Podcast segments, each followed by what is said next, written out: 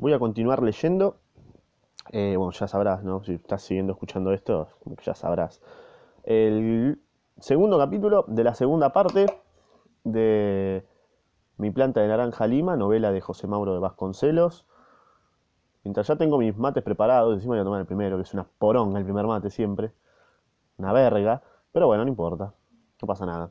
Eh, te doy la bienvenida a este ámbito podcastero del ojete. Espero que te sientas acompañado. Y si no, bueno, no pasa nada. Anda a leerlo vos solo y. No hay drama, che. Voy a comenzar. De esta forma. ¿Por qué? No sé. Me pintó. Parece que voy a tomar este primer mate que es una pija. Ah, bueno, no está tan mal. No está tan frío. Bueno, comienzo. Se llama La Conquista, segundo capítulo de la segunda parte. Los primeros días yo salía un poco más temprano. Para, me voy, a, acordar más o menos de qué trató el último capítulo porque no me acuerdo una mierda de ayer. Ah, el murciélago, lo cagó a palo el chabón, el portugués. Perfecto, listo, ya me acordé. Los primeros días yo salía un poco más temprano para no correr el peligro de encontrar al portugués parado con su coche, comprando cigarrillos. Además tenía buen cuidado de caminar por la orilla de la calle, del lado contrario, casi cubierto por la sombra de las cercas de plantas que unían el frente de cada casa. Y apenas llegaba a la Río San Pablo, eh, cortaba camino y seguía con las zapatillas de tenis en la mano, casi pegándome al gran muro de la fábrica. Todo ese cuidado con el pasar de los días fue tornándose inútil.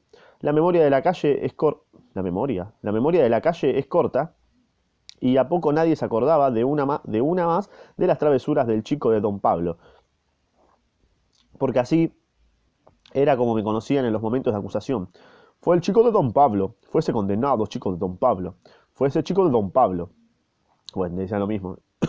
una vez inventaron una cosa horrible. Cuando el Bangú recibió una paliza del Andaray, comentaron burlándose el Bangú. No sé qué, no, hay referencia, bro, a ver. El Bangú y Andaray es una referencia a dos clubes de fútbol de la zona. Ok, ok.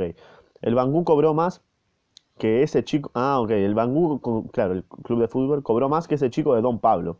A veces veía el maldito coche detenido en la esquina y retrasaba el paso para no tener que ver pasar al portugués. Un cagazo y sí, un trauma, bro. Con su gran empaque de dueño del coche más lindo del mundo y de Bangú. Bien.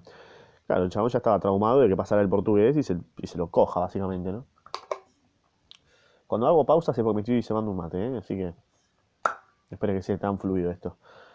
Por entonces, desapareció durante algunos días. ¡Qué alivio! Seguramente habría viajado lejos o estaría de vacaciones. Volvió a caminar hacia la escuela con el corazón sosegado y ya medio inseguro sobre si valía la pena matar a ese hombre más tarde. Ah, tranqui. Una... Chabón, pensaba en matarlo. Una cosa era segura. Cada vez que iba a trepar a un coche de menor importancia ya no sentía el entusiasmo de antes y mis orejas comenzaban a arder penosamente. Mientras tanto, la vida de la gente y de la calle se desarrollaba normalmente. Y sí, ¿qué te pensaba, boludo? Había llegado el tiempo de la cometa. Calle, ¿para qué te quiero? El cielo azulado se estrellaba de día con las estrellas más bonitas y coloridas. En el tiempo del viento dejaba de lado un poco de un poco a o solamente lo buscaba cuando me ponían en penitencia después de una buena soba. Soba, claro, soba debe ser como una cagada a palo, ¿no? Entonces no intentaba escapar, porque una paliza cerca de otra dolía mucho. Ya se lo están culiando duro a ese. En ese momento me iba con el rey Luis a adornar, a enjaezar. Es un término que me, le gustaba mucho, si me di cuenta. Mi planta de naranja lima. Para colmo, Minguito había dado un gran estirón y pronto, muy pronto estaría dando flores y frutos para mí. Los otros naranjos demoraban mucho. La verdad que mi planta de naranja lima era precoz. Como tío Edmundo decía a mí. Claro, precoz lo decía no despectivamente, sino que como que crecía rápido. Después él me explicó lo que significaba. Era cuando las cosas sucedían mucho antes de que otras ocurrieran. Finalmente me parece que no supo explicarlo muy bien, porque me parece que lo que quería decir simplemente era que algo se adelantaba. Claro, justamente. Entonces yo tomaba trozos de cordón, sobras de hilos y aguieraba un montón de tapitas de botellas para ir a enjaezar a, a Minguito. Había que ver lo lindo que quedaba, la verdad. El viento asa hacía chocar con una tapita contra otra y parecía que estaba usando las espuelas de plata de Fred Thompson cuando montaba su caballo rayo de luna. Pero bueno, el mundo de la escuela también era muy bueno. Yo sabía que los himnos nacionales de memoria. Ah, que él se sabía los himnos nacionales de memoria. ¿Quién se sabe los himnos nacionales? Yo me conozco el de Aurora y el himno, himno normal. El más grande de todos, que era el verdadero. Los otros himnos nacionales de la bandera y el himno nacional de la libertad, libertad, abre las alas sobre nosotros. Pero bueno, a ver, a mí... Dale, bro. A mí y creo que también a Tom Mix, Tom Mix, Agus Mix, era el que más me gustaba. Vayan a averiguar, si son de Argentina, quién es Agus Mix. ¿eh? Nada más, ahí la dejo. Cuando iba a caballo, sin estar en guerra ni en cacerías, me pedía respetuosamente, vamos guerrero Pinaje, canta el himno de la libertad. Mi voz bastante fina llenaba las enormes planicies con mucha más belleza que cuando cantaba con don Ariobaldo, trabajando los martes de ayudante de cantor. Los martes hacía la rabona en el colegio, como de costumbre, para esperar el tren que traía a mi amigo, Ario, a mi amigo Ariobaldo. Ah, sí, es medio turbo el, Ariobaldo, qué sé yo. Él ya bajaba las escaleras mostrando en las manos los folletos para vender en las calles. Todavía traía dos bolsas llenas, que eran la reserva. Casi siempre vendía todo, y eso nos daba una gran alegría a los dos. En los recreos, cuando alcanzaba el tiempo, hasta jugábamos a las bolitas. Yo era el que se llama un experto. Tenía una puntería segura y casi nunca dejaba de volver a casa con la bolsita llena donde sangoloteaban las bolitas, muchas veces hasta triplicadas. Mira, un picante el CC con las bolitas, ¿eh? El verdadero picante. La concha de mi madre. ¿Viste cuando estás resfriado, se te caen los mocos y no podés agarrar de, el pañuelo, bueno, eso, eso acaba de pasar. Lo más conmovedor era mi maestra, doña Cecilia Pine. Ya le podían contar que era el chico más diablo del mundo y no lo creía, como tampoco creería que nadie consiguiera decir más palabrotas que yo. Que ningún chico me igualaba en travesuras, eso no lo hubiera aceptado jamás. En la escuela yo era un ángel y jamás me habían reprendido y me transformé en el mimado de las maestras por ser uno de los niños más pequeños que hasta entonces apareciera por allí. Claro, era el traga, ¿no? Digamos. Doña Cecilia Pan conocía de lejos nuestra pobreza y a la hora de la merienda, cuando, veía que todo el mundo estaba comiendo, se emocionaba. Estaban comiendo, ¡ah, me emociono! Y siempre me llamaba aparte para mandarme comprar una galleta rellena en lo del dulcero. El dulcero. Andate al dulcero, forro. Sentía tanto cariño por mí que me parece que yo me portaba bien solo para que no se decepcionaran. Qué grande. De repente la cosa sucedió. ¿Qué pasó? Yo venía despacio, como siempre, por la carretera Río San Pablo, cuando el coche enorme del portugués pasó bien cerquita de mí. Mm, la bocina sonó tres veces y vi que el monstruo me miraba sonriéndose. Aquello me hizo renacer la rabia y el deseo de matarlo cuando fuese grande. Puse cara, puse cara seria y en mi orgullo fingí ignorarlo. Bueno, yo también igual estaría recontra cagado, salir un viejo, me caga palo y después tengo que pasar por ahí de nuevo. No es como cuando te roban, así que más o menos debe ser lo mismo. Bueno, es como te digo, Minguito. Todo el, todo el santo día, parece que espera que yo pase para venir tocando la bocina. Tres veces la toca. Ayer hasta me dijo adiós con la mano. ¿Y tú? No le hago caso, fijo no verlo, ya, ya está comenzando a tener miedo. Mirá, pronto cumpliré seis años y enseguida estaré hecho un hombre. O sea, ¿crees que él quiere hacerse amigo por miedo? O sea, ¿sos, sos boludo vos? Seguro, ah, espera ahí que voy a buscar el cajoncito. Minguito había crecido mucho, pero para subir a su silla se hacía necesario colocar debajo el cajoncito de lustrar. Listo, vamos a conversar. Desde lo alto me sentía el rey del mundo. Paseaba la vista por el paisaje, por el pastizal, por los pájaros que venían a buscar la comida por acá. De noche, ni bien la oscuridad iba llegando, otro Luciano comenzaba a dar vueltas por encima de mi cabeza, tan alegre como si fuese un aeroplano del campo dos Alfonso. Al comienzo, hasta Minguito se admiró de que yo no tuviese miedo del murciélago, porque en general todos los chicos tenían miedo, tenían cagado, ¿viste? Pero hacía días que Luciano no aparecía y seguramente había encontrado otros campos dos Alfonsos en otros lugares. ¿Viste, Minguito? Las guayaberas de la casa de la negra Eugenia ya comienzan a amarillear. Las guayabas están en tiempo y lo malo es que ella me agarra, minguito. Eh, hoy ya recibí tres coscorrones. Estoy aquí porque me pusieron en penitencia. Otra, otra cagada palo. Pero el diablo, pero el diablo me dio la mano para descender y me, el diablo, la mano para descender y me empujó hasta la cerca de las plantas. El vientecito de la tarde comenzó a traer o inventar el olor de las guayabas hasta mi nariz.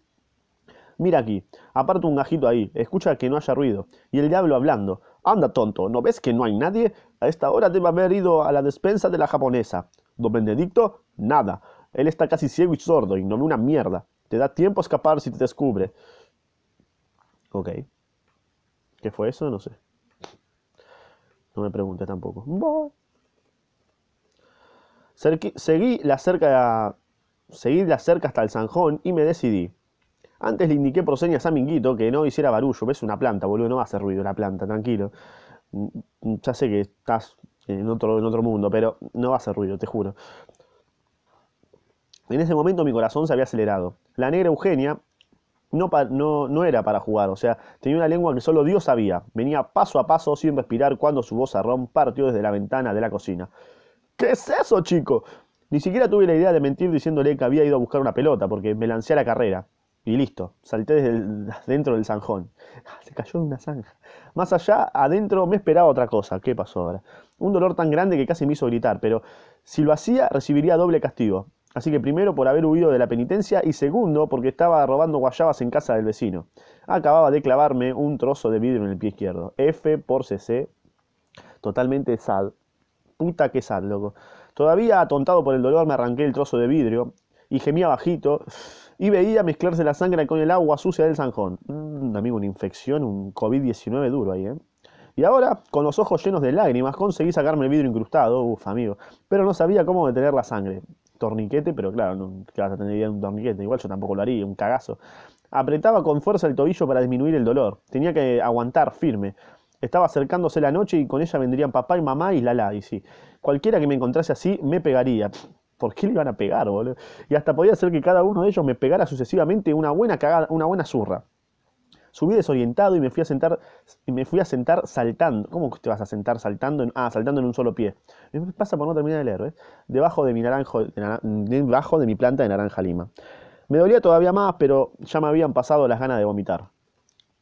Mira Minguito. Minguito se horrorizó, era como yo, no le gustaba ver sangre. ¿Qué hacer? Dios mío. Totoca sí que me ayudaría, pero ¿dónde mierda estaba esta hora? Quedaba Gloria, debía estar en la cocina. Era la única a quien, no le gustaba que me pegaran tanto porque podía ser que me tirara de las orejas o me pusiera en penitencia de nuevo, pero había que intentarlo, ¿viste?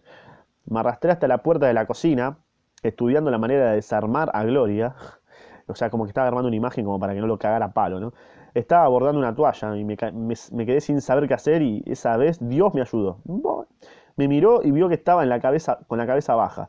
Resolvió no decir nada porque me encontraba en penitencia. Mis ojos hallaban llenos de lágrimas y gimoteé. Tropecé con los ojos de Gloria, que me miraban, y sus manos habían dejado de bordar. ¿Qué pasa, Cece? Nada, Godoya. ¿Por qué nadie me quiere? Eres muy travieso. Hoy ya me pegaron tres veces, Godoya. Estoy cansado ya.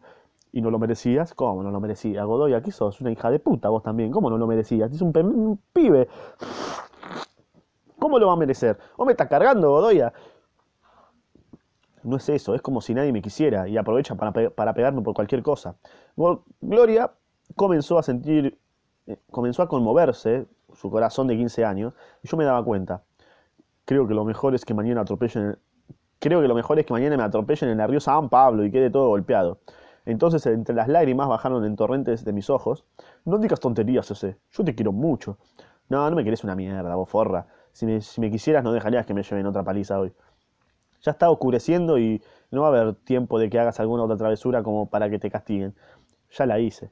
Soltó el bordado y se acercó a mí. Casi dio un grito al ver al charco de sangre en que estaba mi pie. Dios mío, Gum, ¿qué ha sido? Estaba ganada la partida. Cuando ella me llamaba Gum es porque estaba salvado. Ok, bien. Una buena, ¿no? Al fin. La puta madre. Me alzó y me sentó en la silla. Rápidamente tomó una palangana de agua con sal y se arrodilló a mis pies. Uh, amigo, esto va a doler, ¿eh?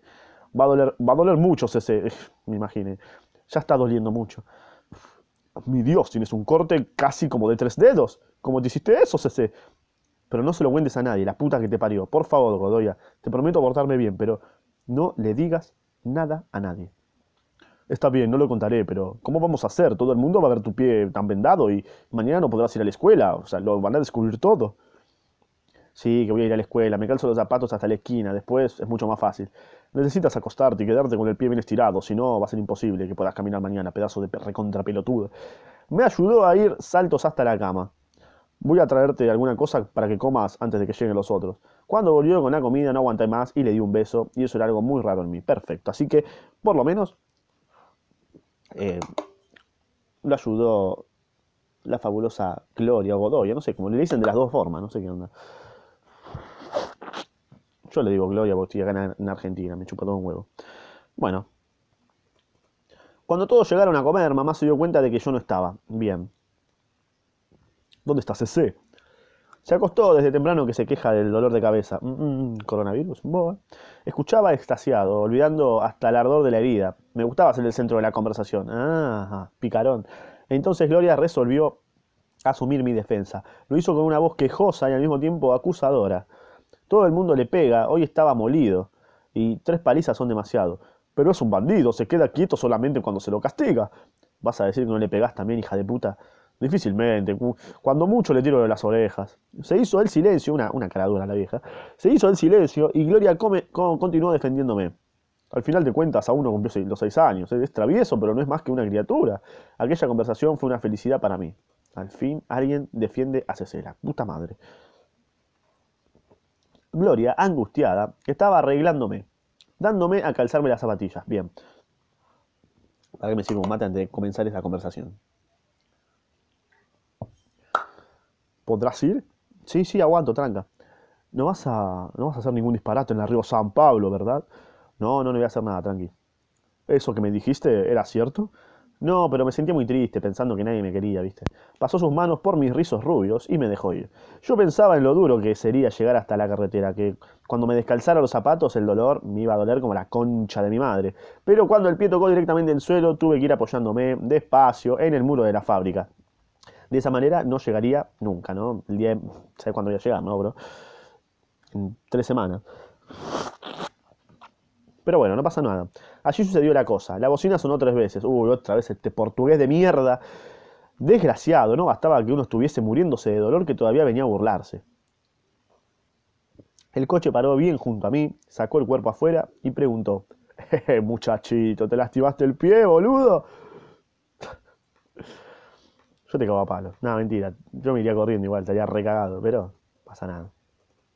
Tuve ganas de decirle que eso no le importó que eso no le importaba a nadie, pero como él no me había llamado mocoso, no respondí y continué caminando unos 5 metros. Lo, calculaba.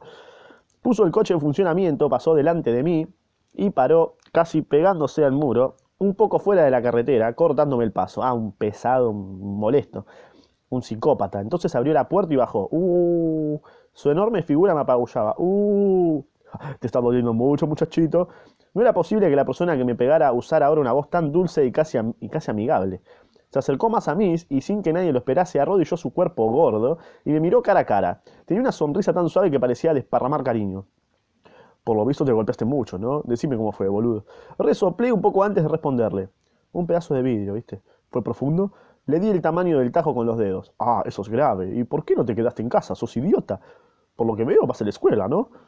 Nadie sabe en casa que me lastimé, porque si me descubren, encima me cagan a palo para que aprenda a no lastimarme. Ah, ven, ven que voy a llevarte. No, no, señor, gracias, en serio. ¿Pero por qué? En la escuela todo el mundo sabe lo que pasó. Pero tú no puedes caminar así, boludo. Bajé la cabeza reconociendo la verdad y sintiendo que con un poco más mi orgullo se fumaría. Él me levantó la cabeza tomándome el mentón. Vamos a olvidar ciertas cosas. Eh, ¿Ya anduviste en coche? No, la verdad es que no, jamás. Soy... O sea, ¿cuándo, boludo? Entonces te llevo. No, no puedo, nosotros somos enemigos. Aunque sea así, no me importa. Si tienes vergüenza, te dejo un poco antes de llegar a la escuela. ¿Está bien? Estaba tan emocionado que ni respondí. Solo dije que sí con la cabeza, me alzó, abrió la puerta y me puso en el asiento con cuidado. Dio vuelta y tomó su lugar. Antes de encender el motor me sonrió de nuevo. Así está mejor, se ve. La sensación fue maravillosa del suave coche en marcha, porque dando leves saltos me hizo cerrar los ojos y comenzar a soñar. Aquello era más suave y lindo que el caballo rayo de luna de Fred Thompson. Pero, no demoré mucho, porque al abrir los ojos estábamos casi llegando a la escuela. Veía la multitud de alumnos penetrando por la puerta principal. Asustado, me resbalé del asiento y me escondí. Y le dije nervioso, usted prometió que me detendría, que se detendría antes de llegar a la escuela. Cambié de idea, porque ese pie no puede quedar así. Podrías enfermarte de tétanos. No pude ni preguntar qué palabra tan linda y difícil era esa. Tétano. Es una enfermedad, si no sabes, ¿eh? Creo que cuando se te infecta la sangre o por adentro. También sabía que sería inútil decir que no, que no quería ir. El automóvil tomó por la calle de las casitas y volví a la posición anterior. Tú me pareces un hombrecito valiente. Ahora vamos a ver si lo pruebas. Paró frente a la farmacia y enseguida me llevó alzado. Cuando el doctor Adauto Luz nos atendió, me horroricé. Era el médico personal de la fábrica y conocía muy bien a papá. Mi susto aumentó cuando me miró y preguntó. Uf, se viene, ¿eh? ¿Qué le pregunto? Para, para, para. Voy a hacer otro mate. Tú eres el hijo de Pablo Vasconcelos, ¿no es cierto? ¿Ya encontró algún trabajo? Tuve que contestar, aunque me dice mucha vergüenza por el portugués, que papá estaba sin empleo. Está esperándole, le prometieron cosas, ¿viste? Bueno, vamos a ver de qué se trata. desató los trapos pegados a la herida e hizo un hum que impresionaba. Comencé a hacer un gestito de llanto, pero el portugués vino por detrás a socorrerme. Me sentaron encima de una mesa llena de sábanas blancas. Un montón de instrumentos aparecieron y yo comencé a temblar. Y no temblaba más porque el portugués apoyó mi espalda sobre su pecho y me sujetaba los hombros con fuerza y al mismo tiempo con cariño. No va a doler mucho. Cuando acabe de todo te llevaré a tomar un refresco y a comer galletas. Si no, si no lloras te compro caramelos con figuritas de artistas. Entonces me inventé el mayor coraje del mundo. Las lágrimas bajaban y yo... la concha de mi madre. Y yo dejé hacer todo. Me dieron algunos puntos y hasta una inyección antitetánica. Aguanté hasta las ganas de vomitar. El portugués me agarraba con fuerza, como si quisiera que un poco del dolor le pasara a él. Con su pañuelo me enjuagaba los cabellos y el rostro, mojados por el sudor. Parecía que aquello no iba a terminar nunca, pero por fin acabó. Sonó feo esa parte, pero bueno, dice eso, ¿qué quieres que te diga? Por fin acabó, no mal, no mal piensen, idiota. Cuando me llevó al coche venía contento. Me compró todo lo que me había prometido, solo que yo no tenía ganas de nada. Parecía que me habían arrancado el alma por los pies. Uh, que sos Diego Maradona, pelotudo. Em, ahora no puedes ir a la escuela, muchachito. Estábamos en el coche y yo me sentaba bien cerca de él, rozando su brazo, casi complicando sus maniobras. Es muy turbio esto, no sé. Yo lo tomo turbio. Te voy a llevar hasta cerca de tu casa, ¿sí? Inventa cualquier cosa. Podés decir que te golpeaste en el recreo y que la maestra te mandó a la farmacia, dale. Lo miré con gratitud. Eres un hombrecito valiente, muchacho. Le sonreí lleno de dolor, pero dentro de ese dolor acababa de descubrir algo muy importante. El portugués se había transformado ahora en la persona que yo más quería en el mundo. Bueno, ahí terminó el segundo capítulo de esta segunda parte, que fue extraña. Eh, se, se amigó con el portugués, ¿no? Espero que no, que no se lo viole, nada más. Es lo único. Creo que, igual por lo que leí hace 10 años, eh, creo que no, que, no se lo viola, me parece, no sé. Hasta acá llegó este segunda parte. Dejo acá abajo mi Instagram, dejo acá abajo Spotify, por lo querés escuchar ahí, mientras haces una rica paja. Eh, y nada más. Hasta acá llegó el podcast. El podcast de hoy, sí. El audiolibro, podcast, lo que sea. Eh, recomendame algún libro que quieras que lea ya sea por Instagram, ya sea por acá comentándolo, también compartiéndolo y que esa persona a la que le compartiste diga qué libro querés que lea, bueno, lo mismo. Así que nada más. Eh, hasta acá anda a escuchar el próximo capítulo y la puta madre.